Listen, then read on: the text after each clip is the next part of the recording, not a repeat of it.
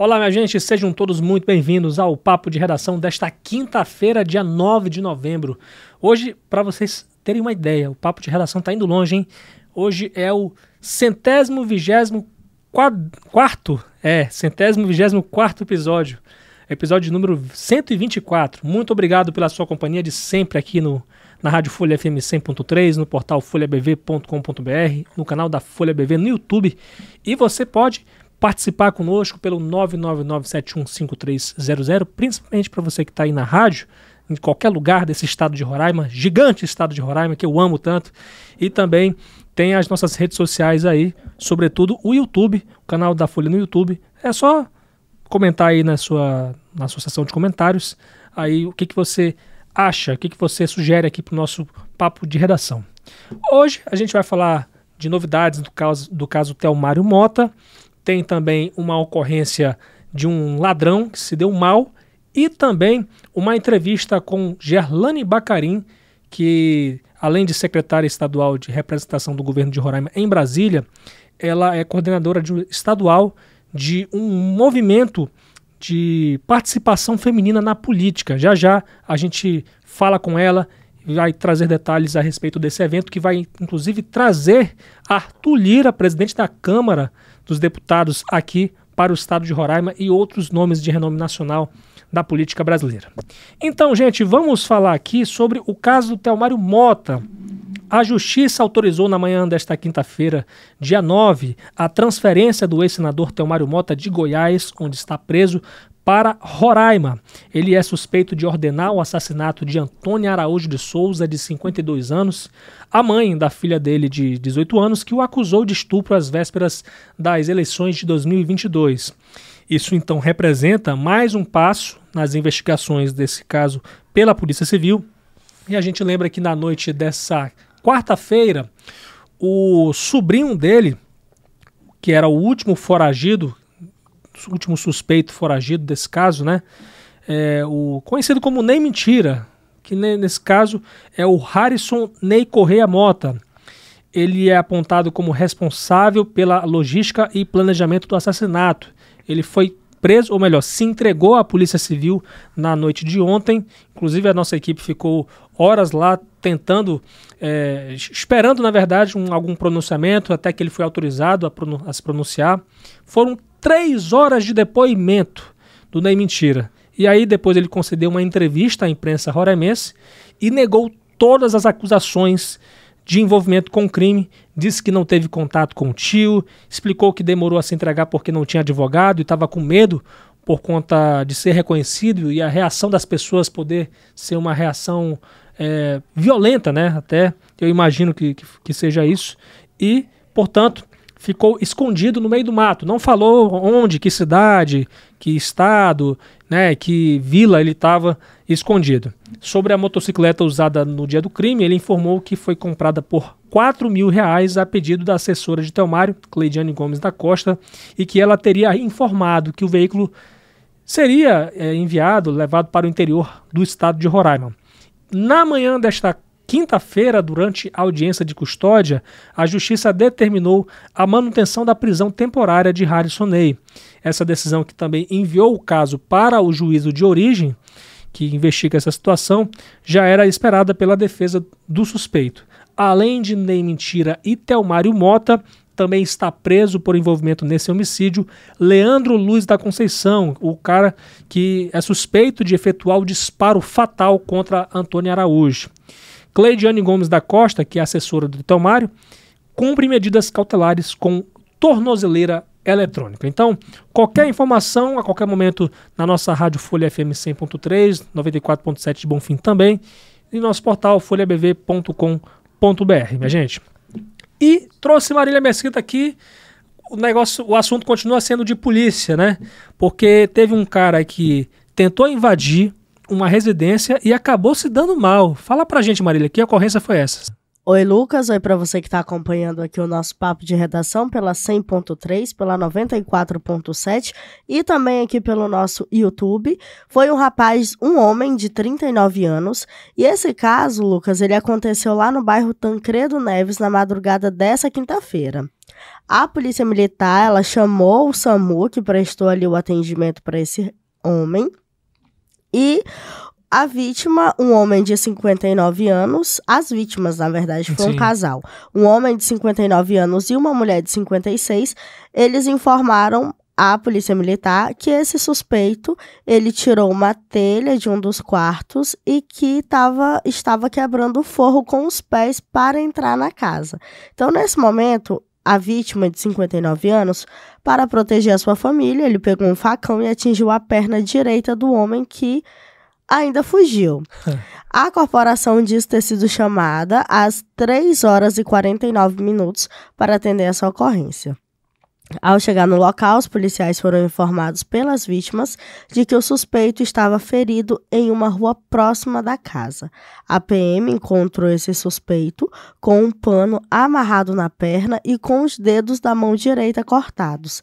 A corporação foi quem chamou o SAMU, que prestou os primeiros socorros para ele e o encaminhou lá para o HGR, onde ele passou por atendimento médico. O morador dessa casa, ele disse ainda que horas antes do ocorrido, viu uma pessoa com as mesmas características do suspeito olhando para a área interna da residência pelo buraco do muro. E aí ele ainda disse o seguinte, que a casa já havia sido violada em duas ocasiões anteriores, mas não soube identificar o infrator. Pois é, agora esse rapaz de 39 anos vai responder por esse crime, certamente já vai ser enviado para a prisão depois né, desses atendimentos médicos. Que coisa, né? Imagine, imagine, não quero, não desejo isso para ninguém, né, Marília? Mas imagine qual seria uma reação uma, uma situação como essa? Você chamaria a polícia? Com certeza. Não, não, tipo, claro. A primeira coisa, eu chamaria a polícia. Não, evidentemente, porque a, a, a situação, o cara acho que ficou desesperado, porque ele, na tentativa de, de, de proteger a família dele, né, ele acabou tendo uma atitude extrema aí, né? Isso, porque é muito complicado nessas situações, mas o nosso instinto de defesa e de sobrevivência, ele faz a gente fazer certas coisas que a gente, Nem talvez imagina, em um né? momento né, normal aqui, é, a gente não, não saberia como agir. Mas nessas situações aí, e aí ele viu o rapaz invadindo a casa dele, a primeira reação foi é. feriu o criminoso, que acabou ficando bem machucado e foi encaminhado lá para HGR, mas é uma situação assim é muito complicada essas coisas, porque a gente já noticiou aqui vários casos de criminosos, quadrilha mesmo, quatro, cinco, seis pois é. criminosos é. que invadiram residências, efetuaram disparos dentro da casa, então assim, são momentos de muito terror, medo, pânico e assim, que bom que o morador da residência ele não se machucou e não saiu ferido, né? Exatamente. É uma coisa que é muito importante falar, é isso que a Marília lembrou, e eu ia complementar realmente, que é, a gente nunca sabe o ladrão que está entrando na nossa casa, se ele está acompanhado e tudo mais. Mas pelo visto, né, até o momento onde se tem informações, a polícia ela só identificou apenas esse suspeito. Então, assim, o cara teve até digamos, sorte de se lidar apenas com um, um, um suspeito, porque imagina, né? Eh, você ah, tem uma atitude como essa, não estou criticando de forma alguma, né? Eu, assim, é claro que cada caso é um caso e a, a, a polícia, eles sempre orientam que a gente não deve reagir a situações como essa e tudo mais, mas é, essas coisas elas não consideram o, a impulsividade do ser humano, né? Não consideram aí o emocional do ser humano. Então, é, é complicado realmente, mas que bom que pelo menos o ladrão, apesar dessa situação. Ele tentou a sorte, né? Como vários criminosos, eles tentam a sorte. É. E dessa vez se deu mal, mais um aí que se deu mal. E sempre quando a gente vê aqui, que quando eles agem em dupla e um dos criminosos ele acaba sendo ferido, ele acaba sendo capturado, o comparsa ele não fica para ajudar não, ele vai embora. Então, com se ele estava com alguém, quando ele deu um grito, o comparsa dele com certeza correu e ele não ia ficar pra saber o que houve. Mas assim, que bom a gente não tá incentivando aqui de forma Claro, alguma claro, claro. a violência, não é isso. Mas Tá expondo os fatos, né? Mostrando é, foi o que, que, aconteceu e o senhor lá se defendeu, né? Foi defender a casa dele, a família dele, que não tá errado, né? Uhum. Todo mundo aqui tem sua família, tem seu patrimônio. Então a gente, né, enfim, que bom que ele não ficou ferido Exato. e que bom também que esse criminoso aí, ele não ficou tão gravemente, né? Só pegou um é. corte ali de leve pra ele lembrar dessa dessa quinta-feira nove vai ficar marcada na vida dele pra sempre, inclusive na pele. Com certeza, né? É uma segunda chance pra um cara como esse, né? Que não, não repita uma situação como essa. E a um sorte crime dele é que ele tava só com facão. Se ele tivesse com uma arma, o morador da casa, se ele tivesse armado, esse criminoso também poderia ter levado um tiro, que é bem Eita, pior. Pois é, gente. Tá certo, Marília. Ah, só uma coisa. E fica um alerta também, se você vê uma pessoa de atitude suspeita rondando pela sua casa, é importante ligar para a polícia Uhum. também, né? O 190 tá aí, faz a ligação, informa as características da pessoa que você viu ali com atitude suspeita, que a polícia vai lá, é, pode fazer até uma abordagem nessa pessoa, Claro. enfim. Então é sempre importante a gente estar atento para quem transita ali na nossa rua, quem anda ali pelo nosso bairro e principalmente quem anda vigiando a nossa casa, só ligar para a polícia que eles vão lá fazer esse reforço aí na segurança. Esperar que a polícia também ela haja bem rápido, corra, chegue lá logo no local do crime para poder, quem sabe, né, conseguir um flagrante bom aí. Tá certo, Marília, brigadão pela participação. Até a próxima aqui no nosso podcast. Tchau, Lucas, até a próxima. Bem, minha gente, no dia 13 de novembro, o movimento Mulheres Progressistas do Partido Progressistas em Roraima vai promover um encontro de mulheres com grandes nomes da política nacional, né, é, políticos pertencentes ao partido. E o evento vai começar às seis da tarde no espaço Mosaico Eventos do bairro Asa Branca, em Boa Vista. E para falar sobre isso, eu chamei a Gerlane Bacarim, que além de secretária de representação do governo de Roraima em Brasília, também ela é coordenadora estadual do movimento Mulheres Progressistas. Seja muito bem-vinda, Gerlane. A gente quer saber quais são os políticos eh, de renome do Progressistas que vão estar nesse evento. Lucas, uma alegria estar aqui com você nesse papo de redação, um papo descontraído, um papo inteligente. Eu fico muito feliz por ter dado esse espaço para nós. Estaremos recebendo aqui na segunda-feira o nosso presidente nacional do Progressistas, o senador Ciro Nogueira, que ele é senador pelo Piauí, o presidente da Câmara dos Deputados, Arthur Lira, que é progressista também, por Alagoas. Estaremos recebendo o doutor Luizinho, que é o líder do PP na Câmara dos Deputados, ele é deputado federal pelo Rio de Janeiro. E estaremos recebendo também a ex-ministra de Agricultura e senadora pelo PP de Mato Grosso do Sul, Tereza Cristina. Certo. O, no caso, o Ciro Nogueira, Nogueira, ele foi ministro da Casa Civil, né? É bom ressaltar isso também. né? Exatamente. Tanto Ciro quanto Tereza foram ministros no governo Bolsonaro. Pois é. E qual é o objetivo da vinda desses grandes nomes da política brasileira? O Progressistas, ele, a gente costuma dizer que ele trabalha sempre de vanguarda nessa questão do movimento em prol das mulheres na política, seja ela não apenas partidária, mas em todos os seus contextos. E esse movimento que nós fazemos, ele já está agora na quarta edição. E nesta edição, nós vamos trabalhar com o tema a tecnologia com, é, colaborando para o maior envolvimento da mulher na política. Uhum. E dentro desse cenário, nós começamos há seis anos atrás um movimento grande no Brasil inteiro, que era Mulheres Progressistas Fortalecendo o Futuro. Nós tivemos outras edições, tivemos, infelizmente, a nossa pandemia, que nós ficamos impedidos de fazer dois anos o nosso evento, que já é uma tradição, já é uma festa gigante para as mulheres que construíram essa história com a gente aqui em Roraima. E agora, na remodeliza remodelização desse, desse projeto, chegou a versão O Futuro Chegou. Uhum. E dentro desse futuro chegou, nós vamos a cada ano trazer novos aspectos que sejam extremamente atuais, que tragam a mulher para dentro desse movimento, que mostrem para as mulheres do Brasil inteiro, não apenas de Roraima, a importância dela estar dentro de um contexto de tomadas de decisões. Não apenas ele partidário, seja ele onde for, a mulher, ela tem a sua capacidade de agir, de interferir, de formar opinião. Afinal de contas, somos 52% do eleitorado brasileiro, né? Sim, sim. Pois é, e falando exatamente da participação feminina na política, né, que muito tem se falado, como é que você avalia, né, esse cenário dos últimos anos e, assim, não só também do progressistas, né, mas também de um modo geral na política brasileira? Você acha que ainda precisa realmente é, encaminhar muito essa questão? O que é que precisa evoluir? Eu não tenho a menor dúvida que nós precisamos ainda evoluir muito. Não se trata de um movimento feminista, mas sim num movimento onde nós tenhamos uma equidade de é, dentro de uma de, participação de participação dentro de uma tomada de decisão, sim, sim. entendeu?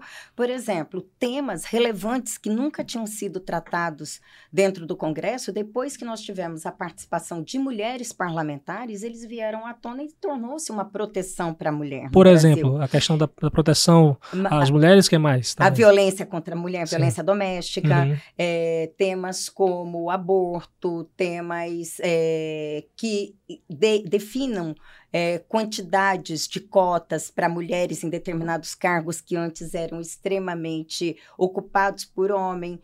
Então, hoje, a mulher ela ganhou sim um espaço, mas a mulher, é, eu sinto que os nossos homens têm essa vontade de ter mais mulheres dentro desse contexto de tomada de decisões. Eles também buscam por uma paridade. Tanto que neste, nesta nossa versão agora desse movimento Mulheres Progressistas 2023, nós vamos receber aqui em Roraima toda a cúpula de liderança do PP nacional.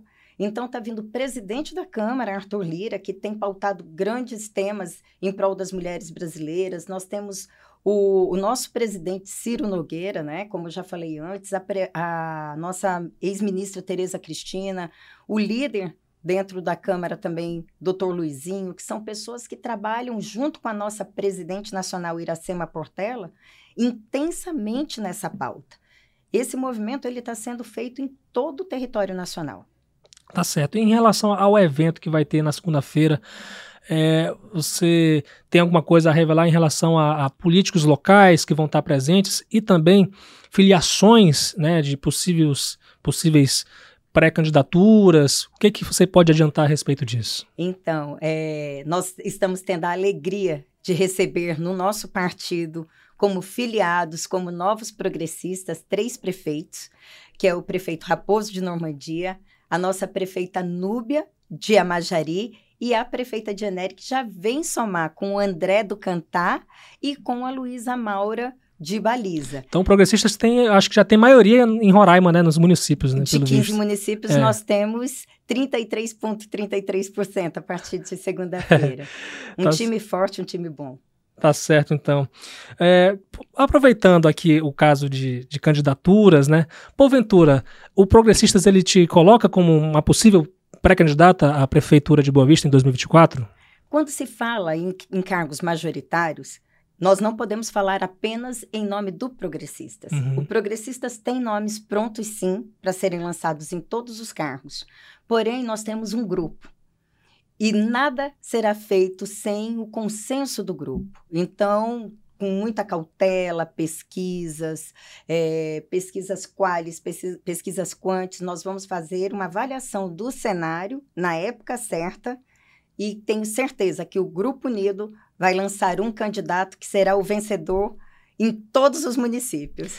Certo, Gerlane, em relação a, ao evento, né, é, agora vai ser, é um evento que é aberto à população, é gratuito, né, é o, o, o evento, me desculpa, é, me desculpa, é Movimento Mulheres Progressistas né? O nome do evento, Isso. né? E vai ser segunda-feira. É aberto à população, quem que deseja participar, como é que vai ser? É uma grande festa da democracia, uma festa linda, um evento dinâmico. Ele é aberto, é gratuito. As mulheres roraimenses estão convidadas para irem se filiar ao PP, caso queiram formar parte desse time.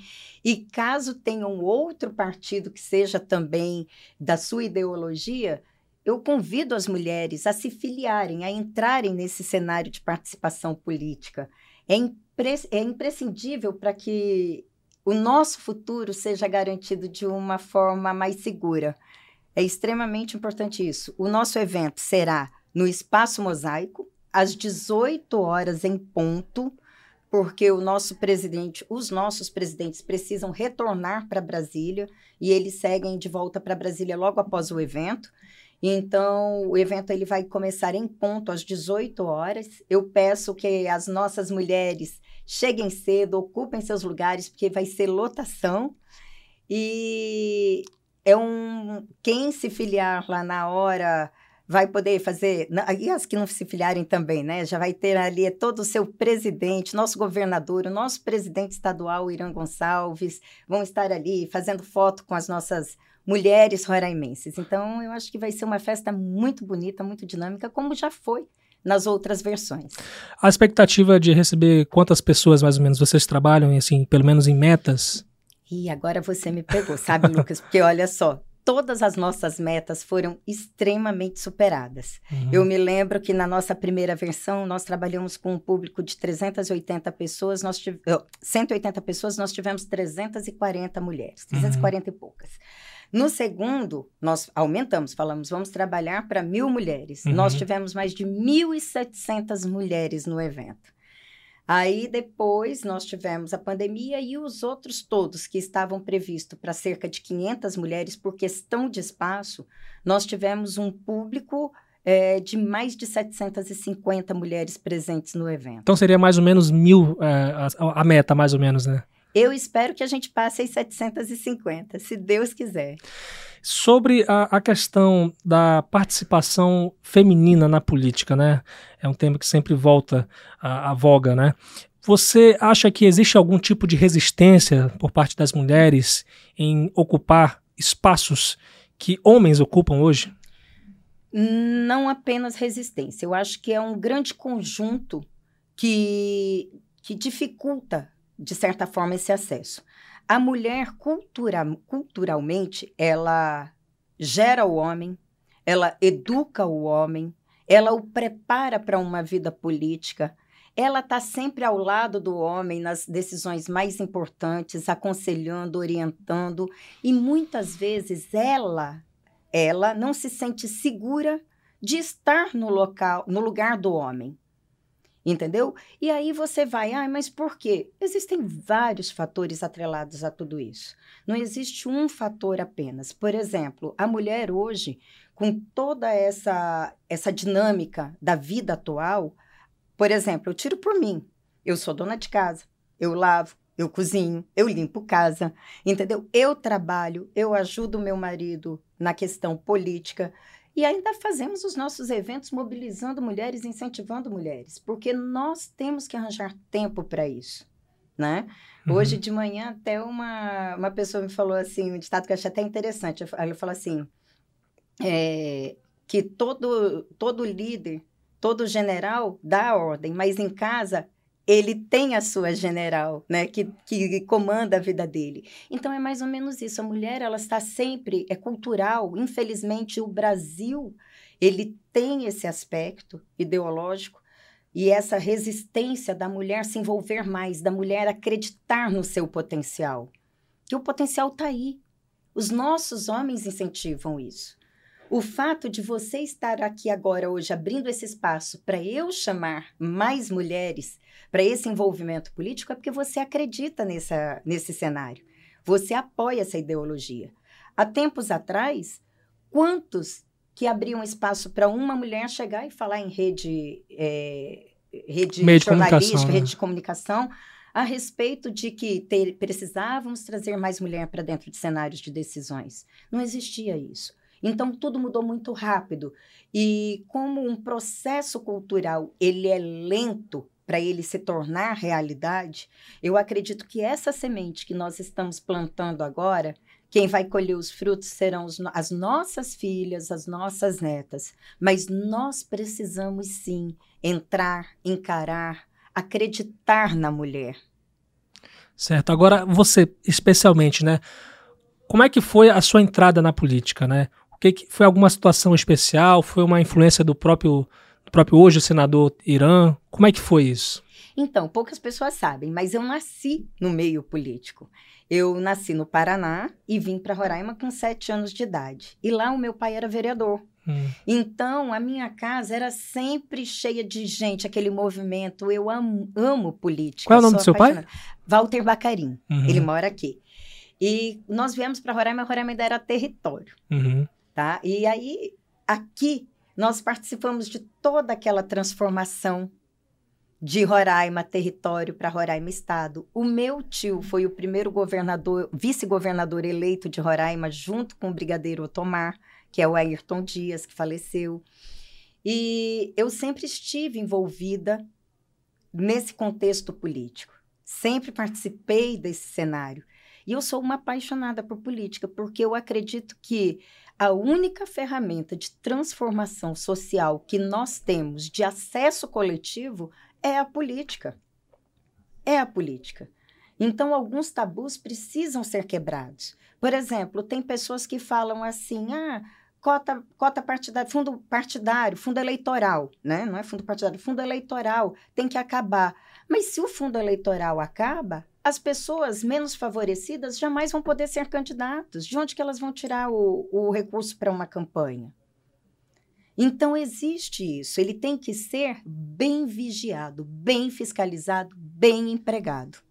E eu sou a favor, sim, a nossa posição, eu sou centro, porque eu acredito que o extremismo ele não leva a nada. Existem ideias boas de um lado e de outro, e nós buscamos sempre o equilíbrio.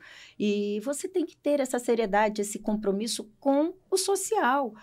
Nós vivemos numa sociedade dinâmica. O, o cenário que nós vivemos, ele não é estático. Daqui a pouco a gente não sabe, vem uma tomada de decisão, tudo muda, você precisa tomar decisão rápida, e aí você vai estar tá preparado? Você vai seguir um extremismo ou você está aceito às mudanças? Você está aberto às mudanças? Você tem condições de ouvir, de interpretar, de saber ouvir, principalmente, que hoje é o mais difícil. E esse nosso movimento, ele visa isso. Você ouvir as pessoas.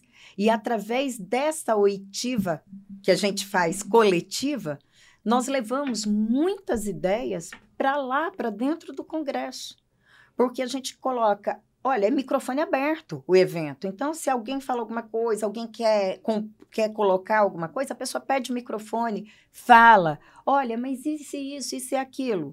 Óbvio que ali não é um evento, nós nunca tivemos uma pauta agressiva, pelo contrário, sempre festivo, é um evento lindo, é um evento que é leve, é um evento gostoso de participar.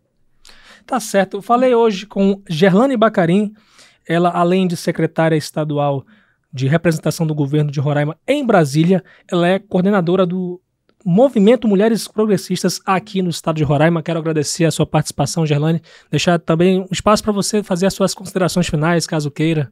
Com o maior prazer do mundo, Lucas. Foi uma alegria estar aqui com você. Um prazer imenso você me receber. Hum. Abrir esse espaço para que nós pudéssemos divulgar esse trabalho aproveitar a oportunidade, quero convidar você para estar lá no nosso evento, que saia colher algumas opiniões e colocar aqui na tua, na tua redação, no teu papo de redação, algumas frases que você acha interessante. Porque eu acho que é muito importante essa divulgação, esse trabalho, não partidário, mas das mulheres, a opinião feminina. Eu acho que isso soma muito. E quero convidar também todas as mulheres de Roraima para se fazerem presente na segunda-feira, às 18 horas, pontualmente, no, no espaço é, Mosaico Eventos, ali no Asa Branca, próximo do Ribeirão. Tá certo, Gelane, muito obrigado e até uma próxima participação por aqui no Papo de Redação. Prazer imenso. Então, minha gente, meus amigos e minhas amigas, esses foram os assuntos do Papo de Redação desta quinta-feira. Tá acabando a semana, aquela sensação de meio que cansaço da, da rotina, né? E aí a gente vai ter mais ou menos aquele tempo de descansar. Então, quero agradecer mais uma vez a companhia de sempre aqui no nosso podcast e deixar sempre abertos os nossos canais de interação. Facebook, Instagram e X, o antigo Twitter, FolhaBV. O nosso YouTube, onde algumas pessoas preferem estar tá me vendo nesse caso, é arroba TV Folha BV. Muito fácil, muito fácil você interagir conosco. Né? E tem a minha rede social também, arroba no Instagram, L-U-C-K-E-Z-I-E. Além, é claro, do nosso zap, o 999715300. Comente aqui com a gente, diga a sua opinião, diga a sua sugestão de matéria ou de entrevista que a gente possa abordar aqui. E é muito legal essa interação com você. Muito obrigado, minha gente. Até amanhã, sexta-feira, se Deus quiser.